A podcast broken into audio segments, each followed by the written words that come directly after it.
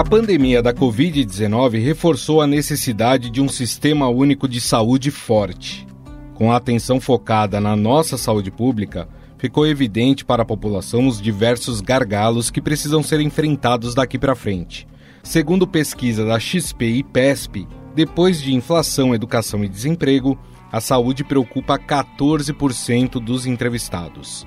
Além disso, os últimos anos foram marcados por surtos e novas doenças, como a varíola do macaco. O número de casos da varíola dos macacos em todo o mundo subiu 20% em apenas uma semana. Dengue está fazendo estrago neste ano de 2022, três vezes mais mortes em relação ao ano passado de 2021. A própria Covid-19 gerou uma série de consequências ao Sistema Único de Saúde grande parte da população deve utilizar o SUS para seu tratamento das sequelas de Covid, ou a chamada Covid prolongada, que é um desafio para os futuros gestores. E mesmo depois de curadas, pessoas infectadas pelo coronavírus podem apresentar sintomas que duram por vários meses. A Covid prolongada ou persistente é um dos temas que preocupam pesquisadores e membros da Organização Mundial da Saúde.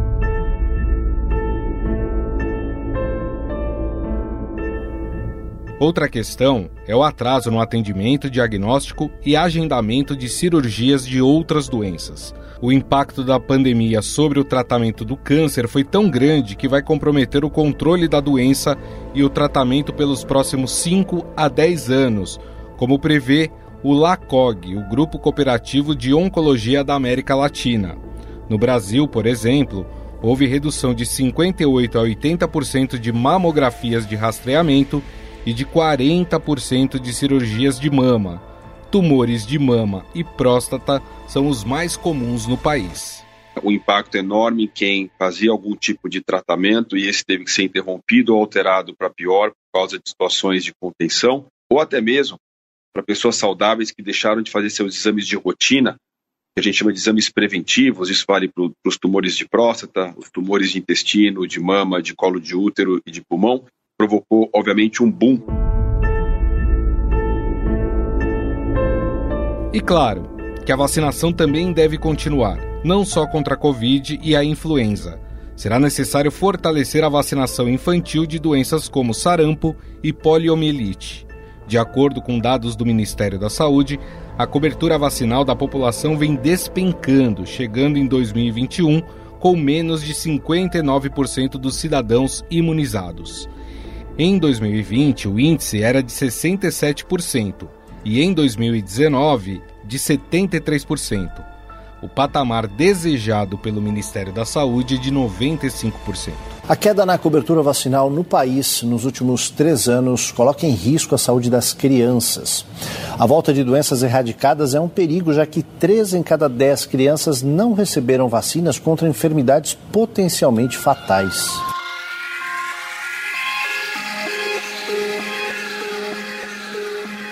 A vacinação foi o tema que tirou a paciência do presidente Bolsonaro, a ponto dele ofender a jornalista Vera Magalhães durante o debate na semana passada. Vera, não podia esperar outra coisa de você. Você, eu acho que você dorme pensando em mim. Você tem alguma paixão por mim. Você não pode tomar partido num debate como esse, fazer acusações mentirosas a meu respeito. Você é uma vergonha para o jornalismo brasileiro.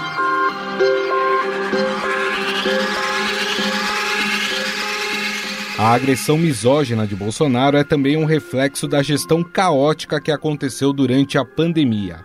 Ao todo, foram quatro ministros que tentaram controlar a maior crise de saúde do país nos últimos tempos. Marcelo Queiroga passou o dia no Ministério da Saúde com o ministro Eduardo Pazuello. Escolhido pelo presidente Jair Bolsonaro para comandar a pasta, ele já está tomando pé da situação. Esta é a terceira troca desde o início da pandemia.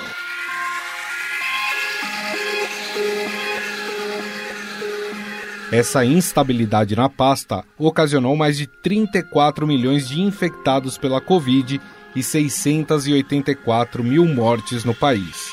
Isso representa cerca de 10% do total de mortes de Covid do mundo todo, ou seja, 11 a cada 100 mortos do mundo por Covid foram brasileiros. Com isso, não demorou muito para que uma CPI fosse aberta para apurar as irregularidades do governo. A insistência no tratamento precoce, em detrimento da vacinação, aponta para o presidente da República como o principal responsável pelos erros de governo cometidos durante a pandemia da Covid-19.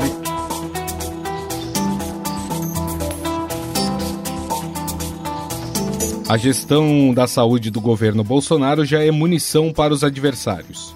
Mas o presidente tenta contornar a situação e, em seu plano, afirma que a atenção primária continuará sendo um foco importante se reeleito.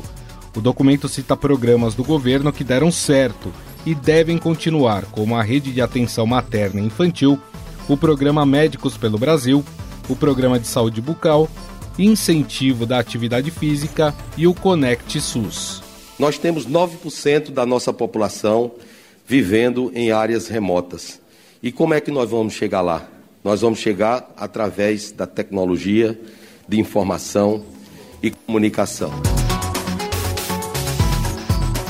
Já o ex-presidente Lula planeja continuar com a principal bandeira dos governos petistas: o fortalecimento do SUS, público e universal, o aprimoramento da sua gestão e a valorização e formação de profissionais de saúde. Em seu plano, Lula também cita a retomada de políticas como Mais Médicos e o programa Farmácia Popular, a reconstrução e fomento ao complexo econômico e industrial da saúde e um reforço ao PNI. Lula também prevê a construção de políticas que assegurem os direitos dos idosos para um envelhecimento de qualidade. Nós precisamos, nesse instante, fazer muitas lutas e muitas brigas para que a gente coloque o SUS num patamar em que ele precisa estar para garantir a 210, 215 milhões de brasileiros e brasileiras total e plena saúde. Simone Tebet, do MDB, em seu plano de governo, pretende restabelecer de forma gradual a participação da União no financiamento do SUS, com investimentos em prevenção e atenção primária. A candidata propõe a redução das filas de espera por consultas, exames e cirurgias e o atendimento e reabilitação de pacientes acometidos por sequelas da Covid. A MDBista diz também que quer expandir a telemedicina no país reforçar políticas públicas em saúde para grupos prioritários e retomar as campanhas de incentivo à vacinação. A atenção básica tem que ser a prioridade. Eu sei que a atenção básica é de responsabilidade dos municípios, então nós temos que fortalecer a saúde da família e que hoje cobre 60% da população e tem que cobrir 100%. O plano de Ciro Gomes é melhorar os serviços de saúde com a reconstrução do SUS modernização da atenção primária e a transformação das policlínicas em centros de referência especializados em consultas e exames. Ciro Gomes pretende retomar a produção de medicamentos que atualmente são importados, das campanhas de vacinação do programa Farmácia Popular e cita a valorização da classe médica. Para enfrentar o preço dos medicamentos e dos insumos hospitalares, todos dolarizados. Para isso, será criado o Complexo Industrial da Saúde, que passará a produzir aqui mesmo a maior parte dos medicamentos hoje importados. Revitalizar o Instituto Nacional de Propriedade Intelectual, o INPI, para agilizar os pedidos e registros de patente.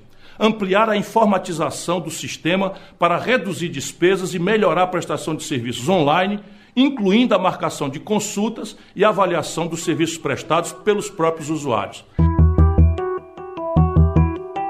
Estas são algumas das propostas dos candidatos, mas na prática, os desafios de melhorias na saúde são grandes. Para falar sobre este assunto, convidamos o pesquisador e professor da FGV São Paulo, Adriano Massuda. Tudo bem, professor? Tudo bem, Gustavo. Muito obrigado pelo convite. Um prazer enorme estar aqui contigo, debatendo sobre um tema tão importante como esse, que é a saúde, que é o Sistema Único de Saúde brasileiro. Nós que agradecemos a sua presença.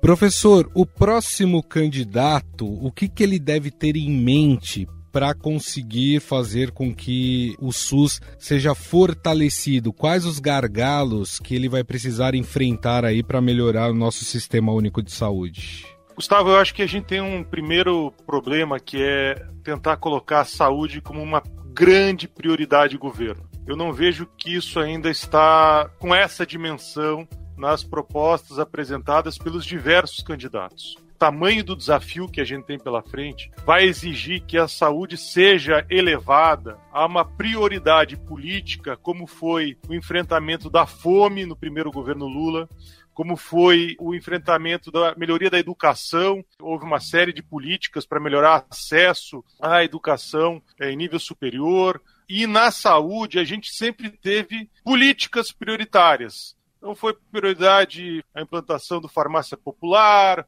o SAMU, Programa Saúde da Família, enfim. Agora, a gente nunca colocou, a gente nunca teve a oportunidade de colocar o SUS como a principal prioridade para um governo. E acho que isso é emergencial. O tamanho do desafio que, a, que o próximo presidente vai ter, que os próximos governadores e governadoras uhum. vão ter, é enorme pelo impacto da pandemia, mas também pela fragilização que o SUS vem tendo ao longo dos últimos anos. Nesse cenário, é importante elevar o gasto público, que hoje está em 3,9% das finanças do país. Alguns candidatos dizem que vão aumentar de 3,9% para 5%, outros já vão até mais, dizem que vão aumentar de 3,9% para 9% o gasto. Nesse cenário todo, seria importante também elevar esse gasto público? Veja, não há alternativa. É importante que a população entenda que as diferentes grupos né, que compõem a sociedade brasileira entendam que não é possível ter um sistema de saúde forte sem um maior investimento público. Qualquer país do mundo que organizou um sistema de saúde precisou investir nesse sistema de saúde. No Brasil, a gente não gasta pouco em saúde. O Brasil gasta quase, está se aproximando de 10% do PIB em saúde. Qual que é o problema? O problema é que desse 10% do PIB, como você colocou bem, 3,9% é um gasto público. O resto é tudo gasto privado gasto das famílias, das empresas. Uhum. Esse, esse dinheiro das famílias das, não vai para o SUS. Esse dinheiro ele é gasto com as operadoras de plano de saúde, que consomem um grande volume de recursos no país e trazem pouco retorno do ponto de vista da melhoria dos indicadores de saúde de maneira geral. Gastos diretos que as pessoas têm com realização de consultas, exames, cirurgias que precisam pagar diretamente. Então, o que o SUS consome do que o Brasil gasta em saúde é apenas 40% dos gastos.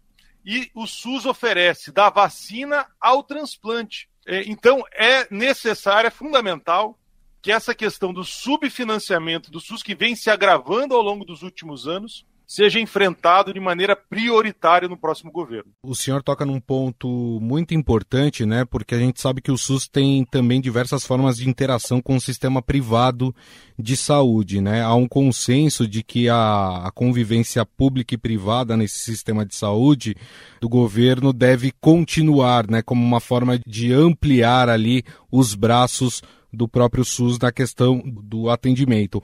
Mas não há como negar que são necessárias correções de rota na fiscalização desses repasses, eh, dos critérios de desonerações dadas a hospitais privados.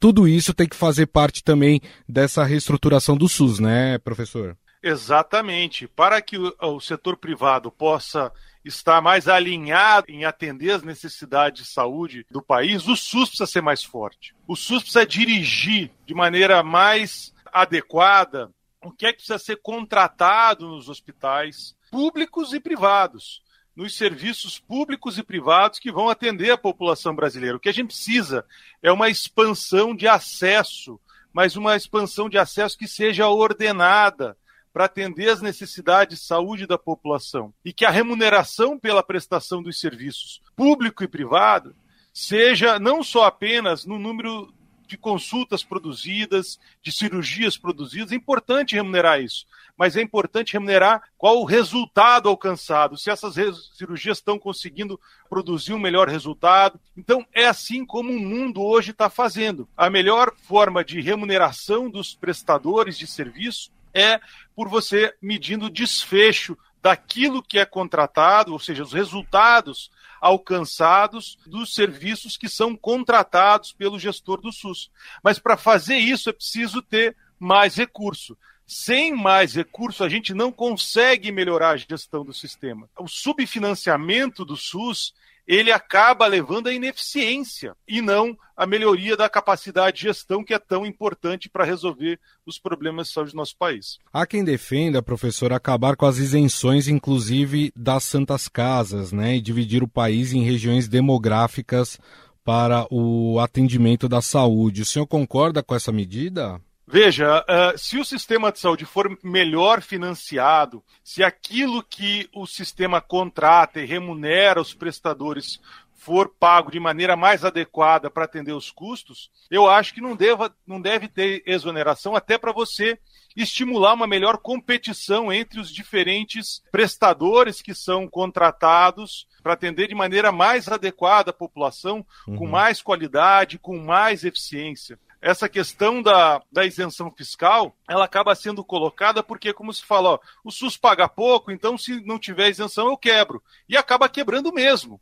Né? Então, hoje, do jeito que está, se você tirar a isenção fiscal das santas casas, você vai ter uma redução muito grande do número de é, serviços contratados pelo SUS para produzir atendimento à população.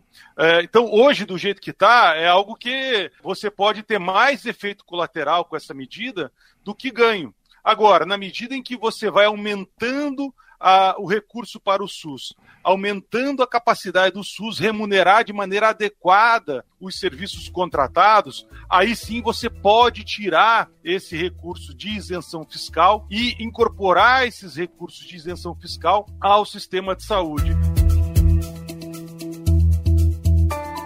Há um, há um erro na questão do planejamento da atenção primária em relação às políticas do SUS e a política também de prevenção, quer dizer, com prevenção e atenção primária você conseguiria desafogar hoje o número de atendimentos e da fila que tem o SUS? Olha, esse é um consenso mundial. E aqui no Brasil também, acho que já amadureceu se fosse perguntar 10 anos atrás se o melhor caminho para estruturar um sistema de saúde seria pela atenção primária, algumas pessoas poderiam ainda ter dúvida. Hoje é um consenso que não há alternativa para fortalecer e, ter melhor desempenho no sistema de saúde do que fortalecer a atenção primária. E hoje a gente tem várias evidências que demonstram isso.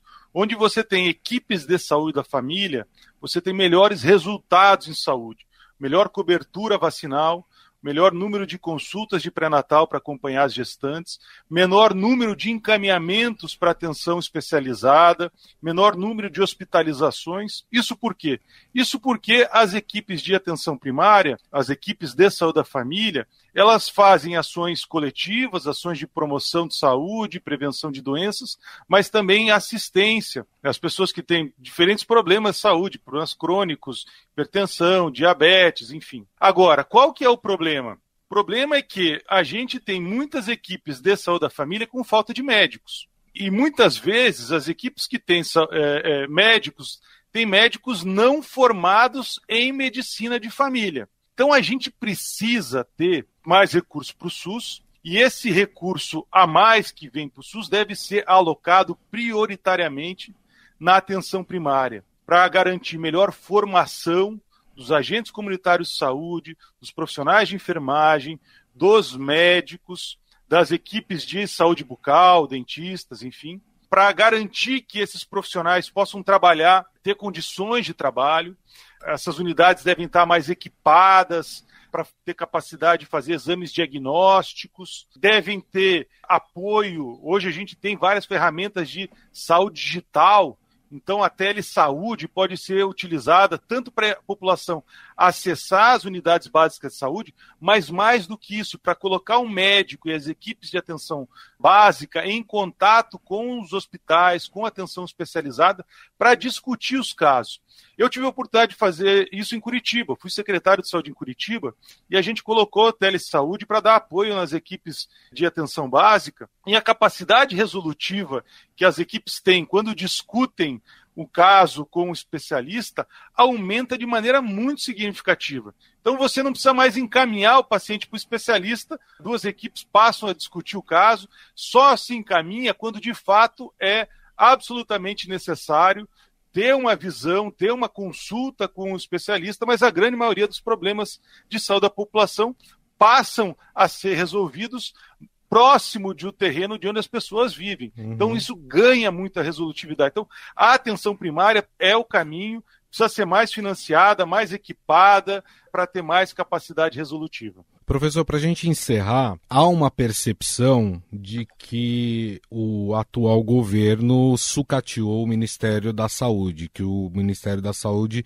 sofreu muito, principalmente com as sucessivas trocas de ministros e também, claro, uma, uma influência ideológica dentro do, do ministério.